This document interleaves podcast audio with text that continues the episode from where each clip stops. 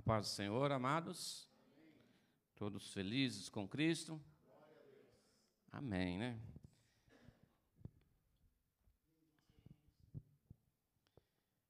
Em nome do Senhor Jesus, nós vamos iniciar uma leitura da palavra de Deus que vai servir como base para a nossa meditação nesta tarde. Eu gostaria que os meus irmãos em Cristo abrissem a sua Bíblia no livro de Hebreus, capítulo 12. Nós vamos ler do versículos 4 a seguir, em nome do Senhor Jesus.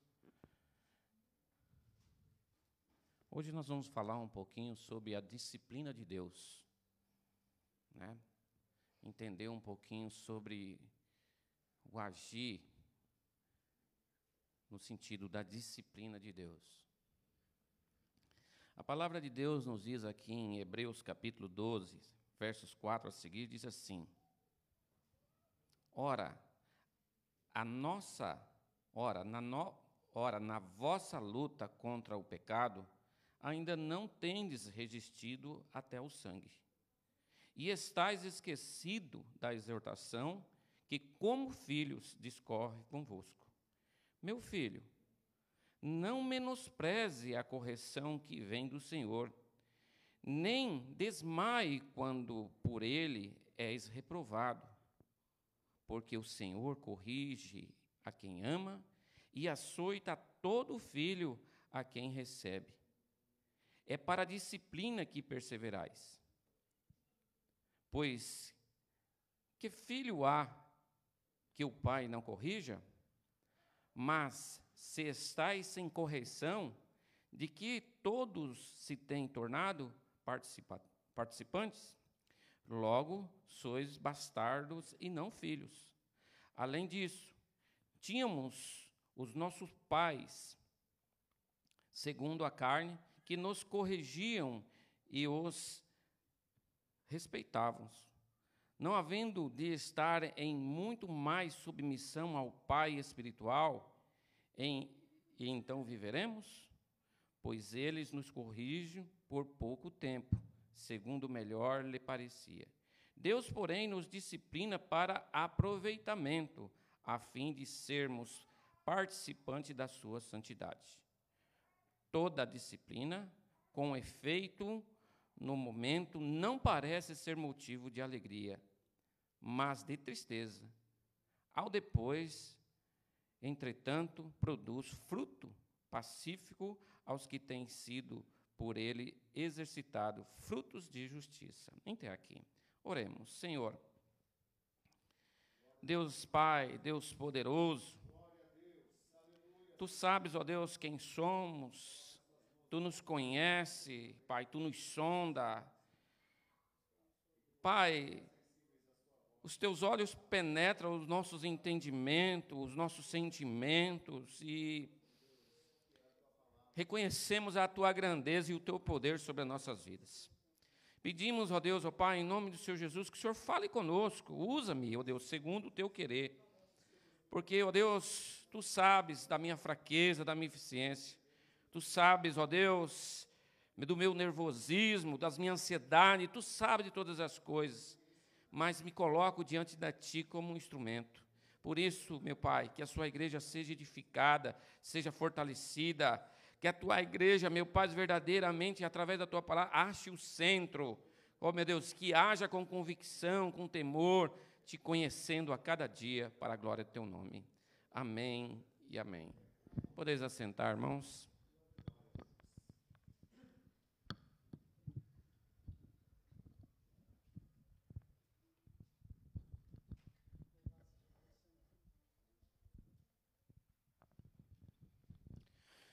Hoje nós vamos meditar, como já foi dito, sobre a disciplina de Deus.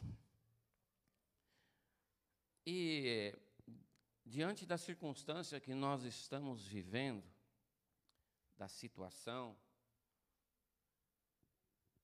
a grande pergunta é, e a maioria dos pregadores fazem, e que já é um, um ditado popular, é porque coisas ruins acontecem com pessoas boas e coisas boas acontecem com pessoas ruins. Ou seja, porque o cristão, o servo do Senhor, aquele que cultua, aquele que está na presença de Deus, aquele que sempre está buscando a Deus, se relacionando com Deus, tem que passar por provações, tem que passar por luta. E isso nos traz uma reflexão diante das pregações desse, desse povo cristão do momento, onde tudo o que te acontece tem um objetivo, uma finalidade, ou seja, porque você está em pecado, porque você está em erro, então você está sofrendo. Mas será que isso realmente é, é assim que Deus vê? Será que isso, na ótica de Deus, verdadeiramente é desse jeito que você está desempregado hoje, ou que você está enfermo, ou que você perdeu a sua titularidade, o seu cargo que você tinha, ou que você perdeu um ente querido. Será que na ótica de Deus verdadeiramente é porque você tem errado, é porque você tem pecado, é, ou porque você ou é porque você deixou de dizimar, de ofertar? Qual o objetivo dessas destas coisas acontecer sobre a vida do cristão. Qual o propósito disso acontecer sobre a vida do cristão?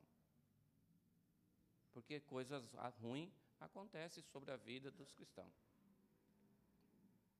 Dentro desse contexto, nós temos que olhar esses acontecidos na ótica de disciplina de Deus. Deus sim pode usar uns momentos difíceis, uns momentos de agrúrias, de sofrimento, para nos disciplinar, para nos orientar. Sim, Deus pode. Deus pode porque Ele tem controle sobre essas coisas, porque Ele nos conhece, porque Deus sabe aonde está a nossa falha, no que nós estamos verdadeiramente é, errando ou precisando. Deus pode. E isso acontece também por outra finalidade. A disciplina pode acontecer para que nós viemos nos desprender das coisas materiais.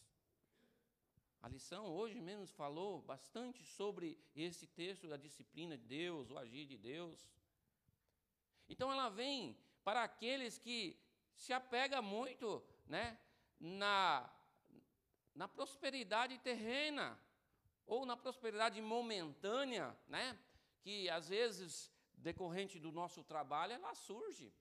E isso nos empolga a ponto de nos fazermos confiar demais nesta, nesta providência terrena. E aí nos distanciamos de Deus. Então, dentro desse contexto, Deus age com a sua disciplina. Deus age dando aquele, aquele, aquela carcadinha em cima da Joanete, né?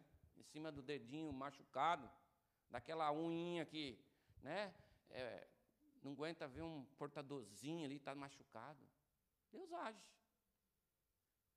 Porque nós nos apegamos muito às coisas materiais e acabamos nos esquecendo de Deus. Então Deus age com disciplina. Deus também age com disciplina para que é, nós pudéssemos olhar mais para as coisas futuras, para as coisas do reino, para os anseios das coisas grandiosas que Jesus foi nos preparar. Deus pode agir, porque quando estamos distantes ou envolvidos em qualquer uma outra coisa, ou até mesmo envolvido na preocupação dos momentos que nós estamos passando, nós perdemos o foco, nós perdemos é, a direção e passamos a olhar para o momento. O momento do desemprego ou do sofrimento, o momento seja material, humano, relacional, do dia a dia e até mesmo espiritual. quando as coisas não, não, não saem de acordo com o jeito que nós queremos, seja em qualquer ambiente, até mesmo na igreja, nós achamos ruim, nós nos distanciamos. Aí Deus vai com a sua disciplina, com o seu jeito, e dá aquela carcadinha na muleira, né? Dá aquela carcadinha. Mas ele, ele faz isso porque te conhece. Ou seja, ele faz isso porque um dia ele se apresentou a você e você o aceitou. E você falou: Olha, esse é o meu Deus a quem eu vou servir, independentemente das circunstâncias. Não tem um louvor que fala isso? Independente. Mas nas primeiras circunstâncias, nós nos afastamos. E diante desse contexto de de agora, e que está sendo muito difícil para muitas pessoas, muitas dores, muito sofrimento, a fome está imperando, né? Por que não refletir sobre a disciplina de Deus? Por que não pensar que você pode estar inserido dentro dessa, desse agir de Deus através, é, no objetivo de te amoldar, de te aperfeiçoar? A palavra de Deus diz lá, Pedro dizendo, que a disciplina de Deus, ela também pode ser ilustrada como uma fornalha quente, que aquecida, muito aquecida, é capaz de purificar o metal, de tirar as impurezas, de tirar a sujeira e deixar o metal sendo um metal precioso. A disciplina de Deus pode ser comparada a esta fornalha. E hoje Deus pode estar falando ao seu coração de maneira amorosa. Porque quando entendemos a disciplina de Deus, até mesmo em meio aos sofrimentos, conseguimos olhar para Deus e ver que Ele nos corrige em amor. Em amor. E esta carta aos Hebreus, aqui, do capítulo 12 até dos versículos 4 a seguir, fala da disciplina desses nossos irmãos hebreus, que estava sobre eles. Ou seja, é, das agrúrias, do sofrimento que eles estavam passando nesse momento, nesta época. Porque esses irmãos hebreus eram recém-convertidos. Eles tinham de recém aceitado a Jesus como seu Salvador, como seu Mestre. E ali eles estavam sofrendo perseguições do sinédrio, nas sinagogas, e até mesmo perseguições dos seus irmãos, dos seus parentes. E isso estava fazendo com que eles é, pensassem em, em deixar o caminho do Senhor. Essas perseguições, essas acusações, né, é, esses assédios, né, estavam causando é, na mente deles um desejo de abandono de seguir a Jesus. E quantas vezes nós não temos, através, aplicando aqui a palavra, através dos problemas da vida, das agruras, pensado em deixar a Jesus. Mas Deus aqui vem, através da palavra,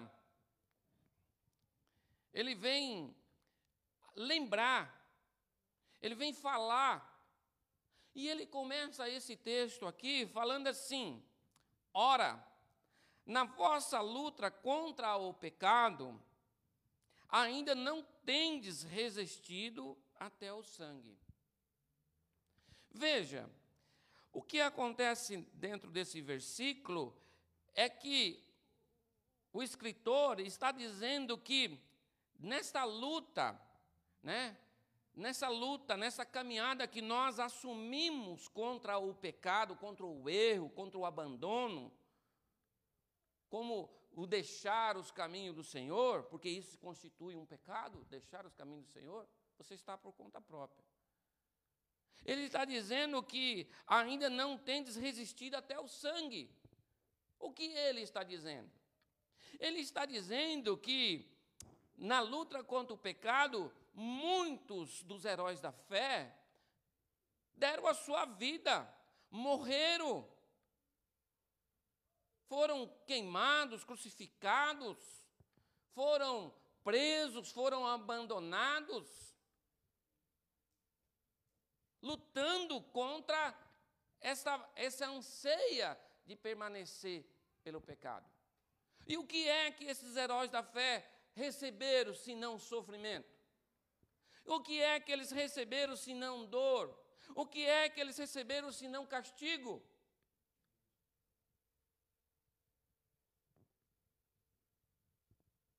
Ao contrário do que se prega hoje.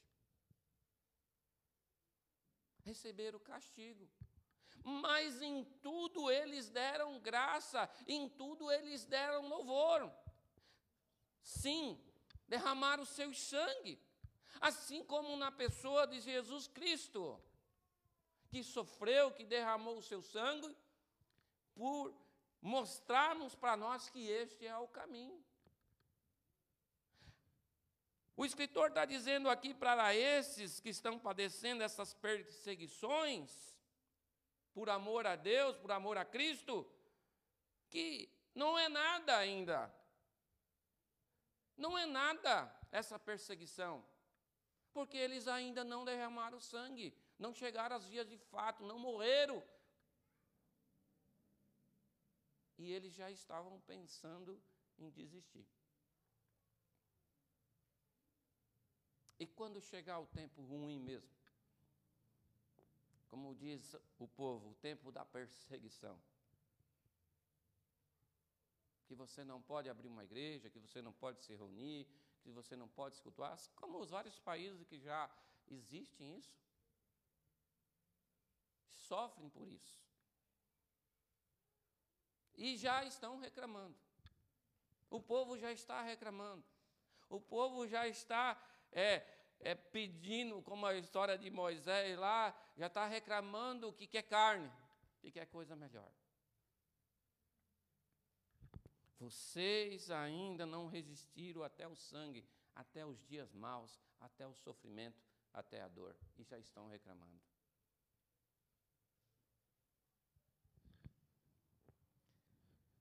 É importante nós vermos que isso acontece, e nós vamos ver aqui nos versos de número 5,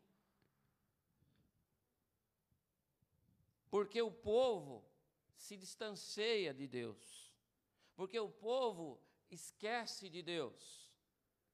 Aí o escritor, ele faz uma menção aqui nos versos 5, e estáis esquecido da exortação como filhos que discorre convosco. O que é isso? Esse povo judeu, esse povo convertido, eles tinham consciência e conhecimento da vinda desse Messias, desse Salvador, desse que ia morrer, que ia se doar por nós, que ia ressuscitar, porque isso foi pregado, né? Eles tinham conhecimento disso, mas diante da perseguição, eles acabaram se esquecendo. Eles acabaram é, olhando somente para a perseguição, olhando e esquecendo que um dia foram aceitos como filhos. Que foram aceitos como filho. A paternidade eterna que eu e você aceitamos paternidade eterna. Nós somos filhos de Deus. E pode dizer quem for, todo aqui que é pai ou quem é mãe conhece seu filho. Sabe quando ele está com rebeldia, sabe quando ele está sofrendo, sabe verdadeiramente quando ele está falando a verdade. Todo pai conhece, né? Todo pai conhece. E Deus que está no céu não nos conhecerá? Melhor ainda? Nós esquecemos dos ensinos de Deus muito fácil, porque focamos nas provações. Mas olhe as provações como uma, um objetivo de Deus na sua vida. Deus está trabalhando. Deus quer que você se apegue mais a Ele. Deus quer que você olhe mais para Ele. Deus quer que você testemunhe mais do poder de Deus em sua vida. Deus quer que você resista firme, porque isto glorifica ao Pai, isso exalta o nome do Senhor.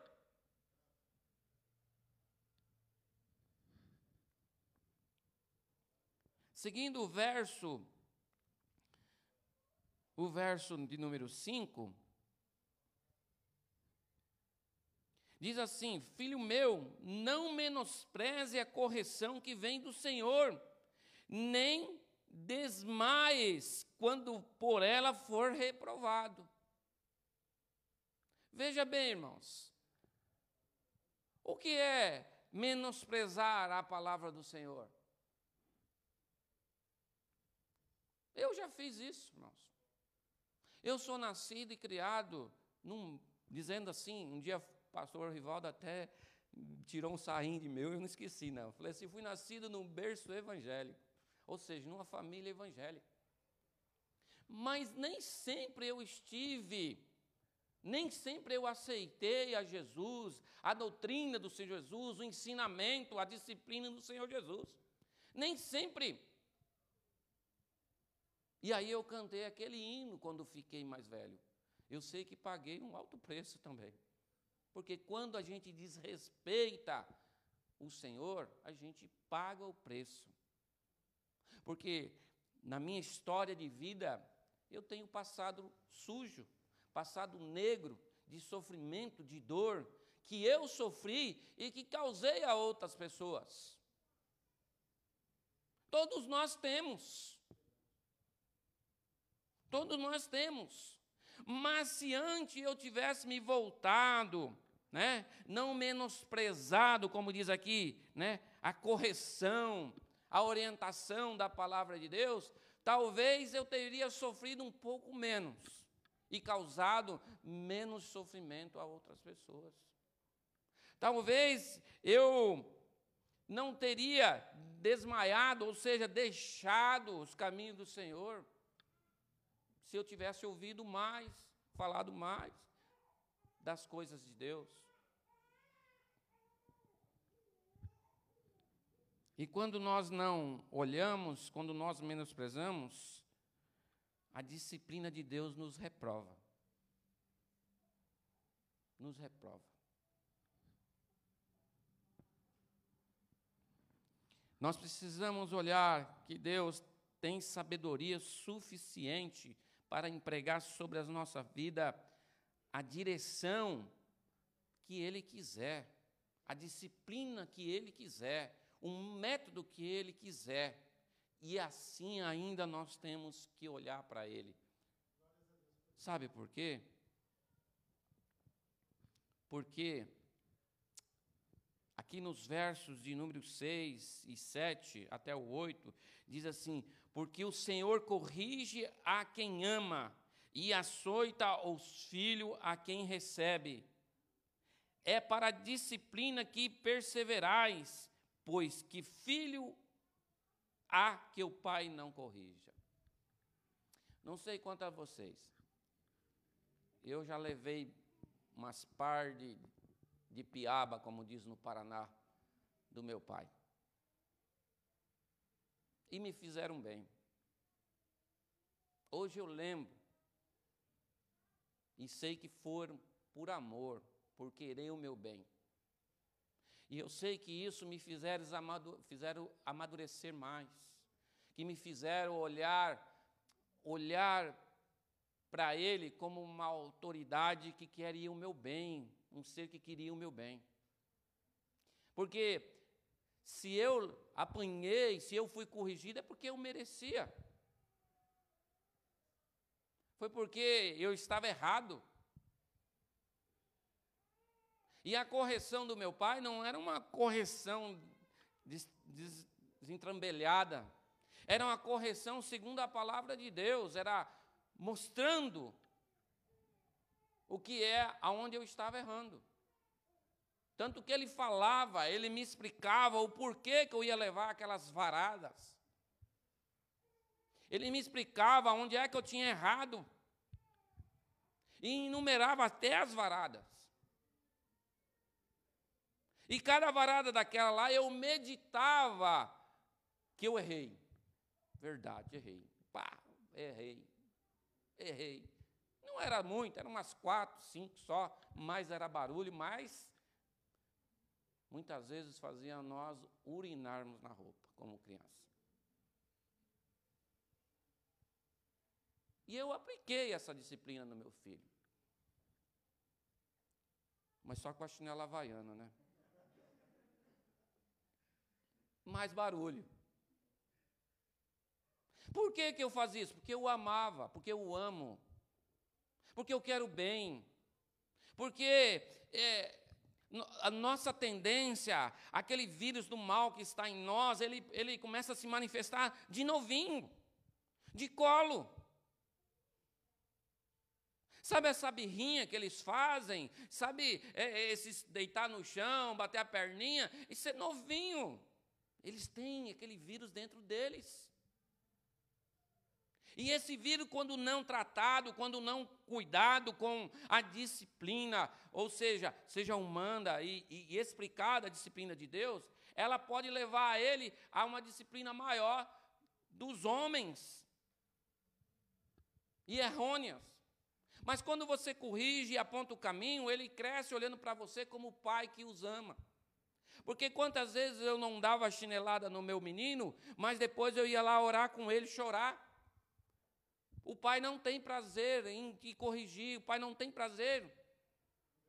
Mas é preciso, meu filho, para que você pense novamente, eh, se por vier fazer de novo.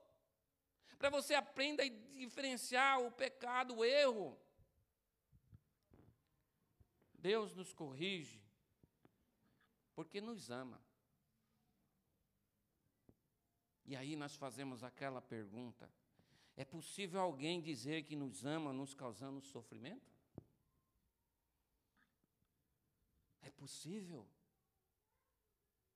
Me batendo, me fazendo chorar? É possível alguém dizer que, que eu sou especial, que eu sou, é, que causa. É possível? É, Deus ama nos corrigindo me fez meditar esse texto e fazer uma ligação, ainda que bem ilustrativa, daquele texto em que Jesus fala é, daquela tempestade daqueles duas pessoas que construíram a sua casa na beira da praia, no, na areia. E você pode ver que sobre as duas casas que foram construídas com trabalho, com luta, tudo, bateu o vendaval. Sobre as duas casas, sobre a casa daquele que estava edificada sobre a rocha e sobre a casa daquele que estava edificada sobre a areia. A grande questão é que quando nós construímos ou que nós é, andamos com Deus, nós aceitamos a correção, nós aceitamos os vendavais, nós aceitamos as tempestades da vida, porque sabe que Deus nos ama, que Ele vai dar força, que Ele vai dar ânimo para nós resistirmos e testemunharmos que Ele é Deus. Porque Deus corrige a filhos, Ele corrige a filhos, Ele corrige a quem ama. Por isso não devemos esbravejar, não devemos é, é, questionar, deixar os caminhos do Senhor achando que Ele não nos ama. Ele nos ama. E a correção vem muitas vezes através do sofrimento. E você pode saber que você é filho. É filho.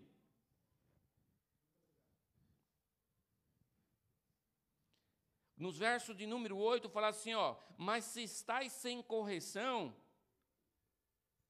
de que todos se têm,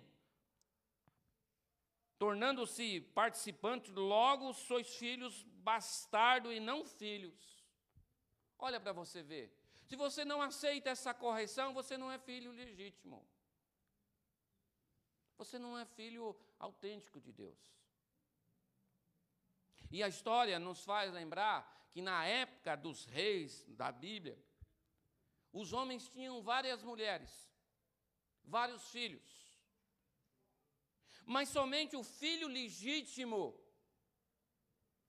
era educado, era ensinado e era corrigido porque eles assumiriam o trono lá na frente.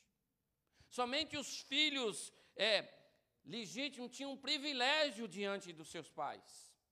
Somente é, os filhos legítimos também passavam por duras provas de ensino, por duras correções.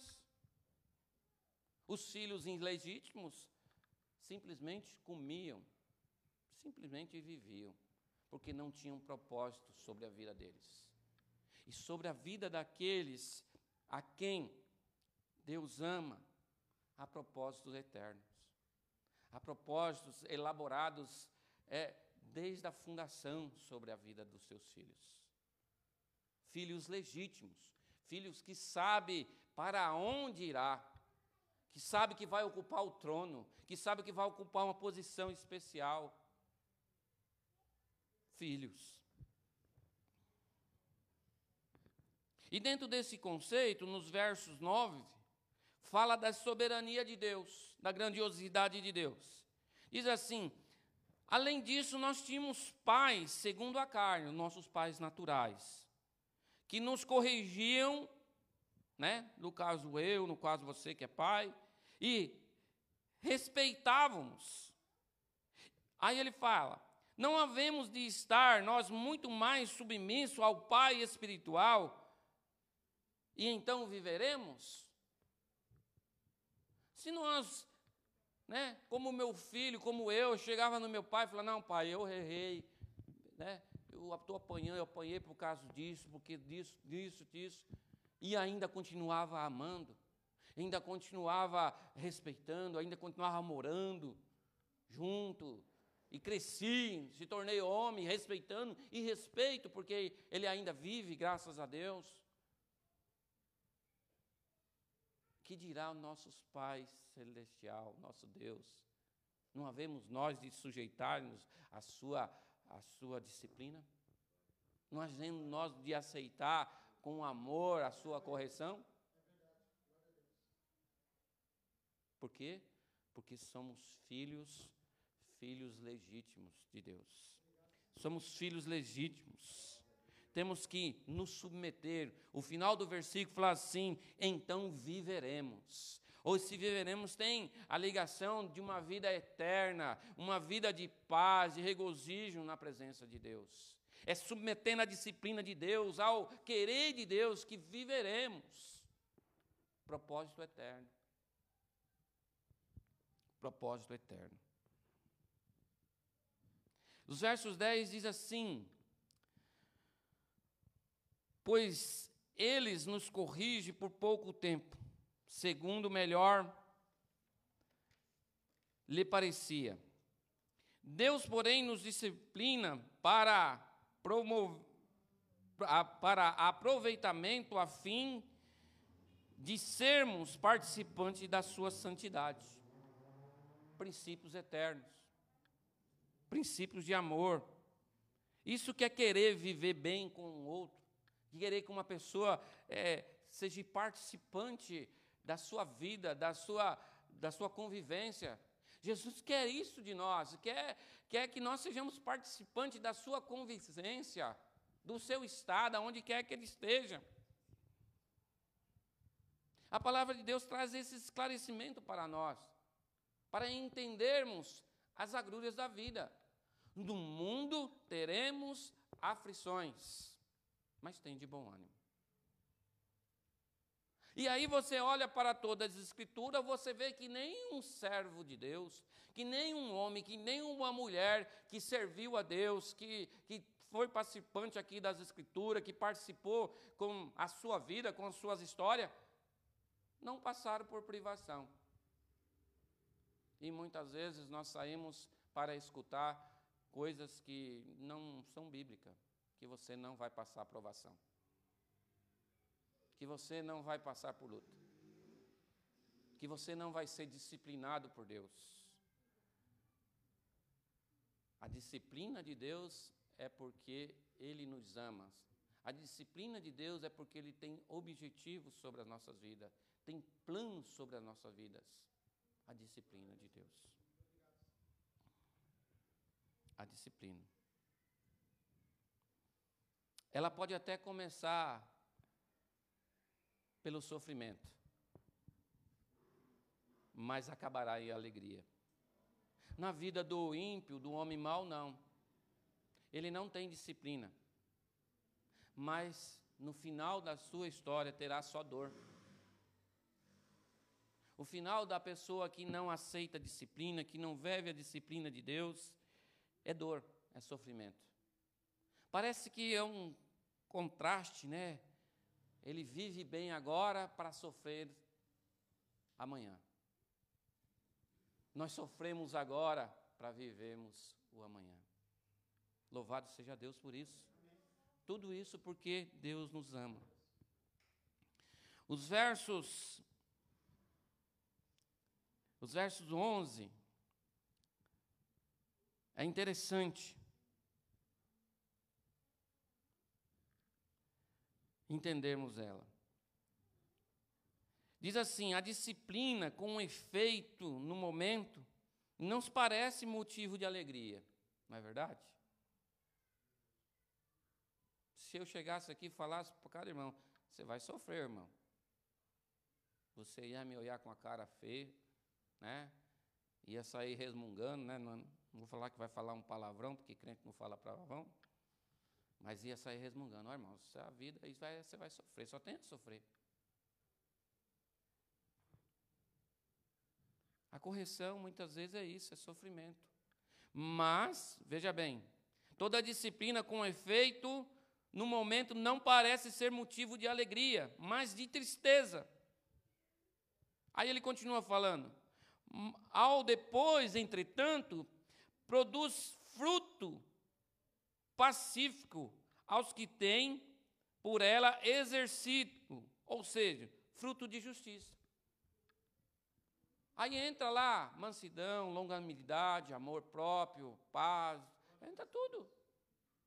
A, a correção no momento, ela, ela é dura, ela causa dor. A correção no momento, ela, ela não é aceita a disciplina, mas ela produz fruto. E frutos bons.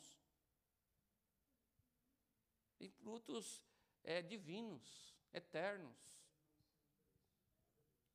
No momento presente que ela chega, né, causa dor, causa, né, a gente pode até é, pensar, irá, mas tem que entender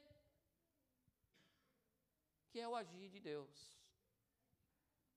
E a história na palavra de Deus, bem significante dentro desse texto, é a história do nosso irmão Jó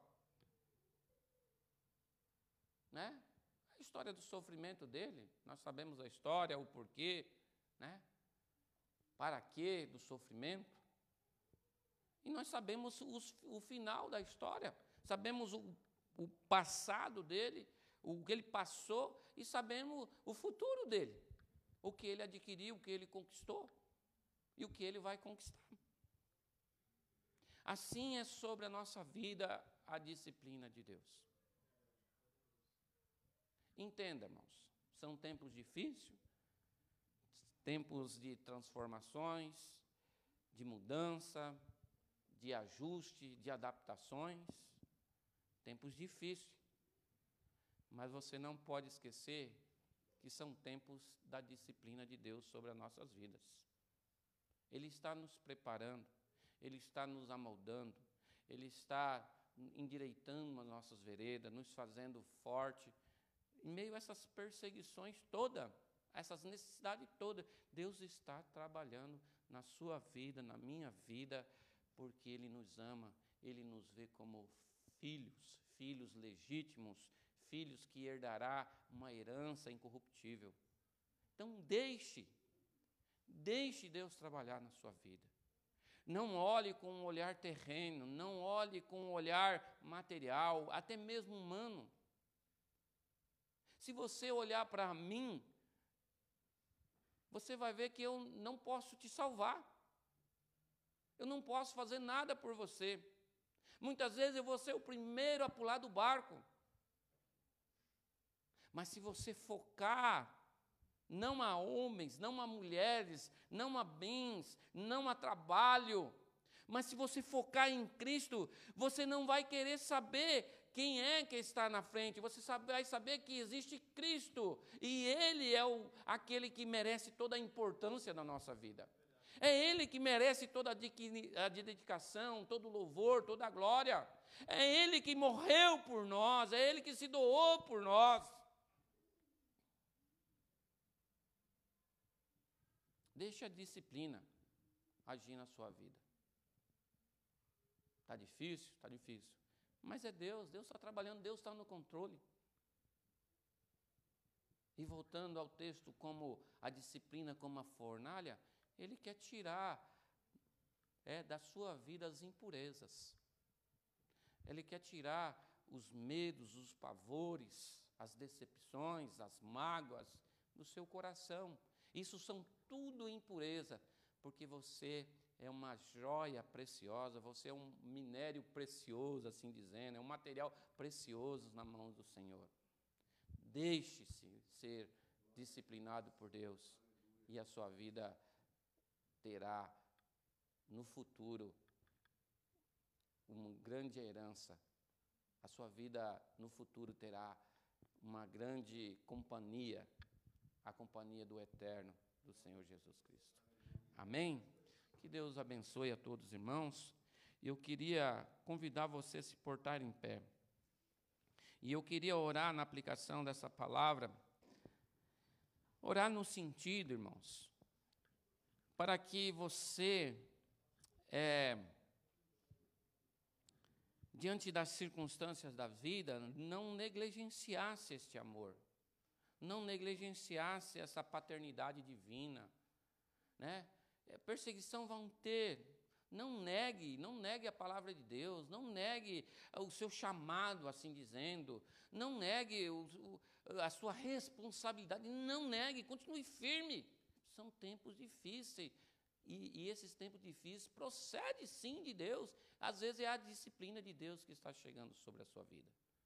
Então, que você possa assumir isso e entender isso e continuar firme, marchando em rumo ao Autor e Consumador da nossa fé, da nossa vida. Continuar firme. Amém? Senhor Deus, Pai eterno, Deus bendito. Nós somos carentes, Senhor, da, da tua palavra, nós somos carentes de ti porque muitas vezes agimos, ó Senhor, como criança impetuosa, criança, meu Deus, birrentas. Nós agimos, meu Deus, muitas vezes, Pai, negligenciando, menosprezando a tua fé, o teu amor. Por isso eu te peço, meu Deus, que em nome do Senhor Jesus, ó Pai, o Senhor nos encha, meu Pai, a cada dia de fé, para que, ó Deus, possamos entender que o Senhor está no controle de todas as coisas, que o Senhor, meu Deus, pode fazer com que essa tempestade passe, que esses vendaval passe da nossa vida, porque o teu propósito são propósitos eternos. Tu nos conheces, Senhor. E eu sei que o Senhor trata a cada um, meu Pai, segundo a tua vontade, segundo a necessidade, meu Pai. Em nome do Senhor Jesus, ó Pai, que eu, que os meus irmãos em Cristo entenda, Senhor, e continuamos firmes na tua presença, anunciando, apregoando o teu reino, testemunhando do teu poder, testemunhando da tua presença, da tua existência. Ó Deus, em nome do Senhor Jesus. Ajuda-nos, ó Pai, dar-nos esclarecimento, Dá-nos, ó Pai, esclarecimento, meu Pai, mesmo que em meio ao sofrimento, mas nos esclarece. Em nome do Senhor Jesus, porque Tu és o Rei da glória, Tu és o Deus Santo, o Deus bendito, para a glória do Teu santo nome. Amém, amém.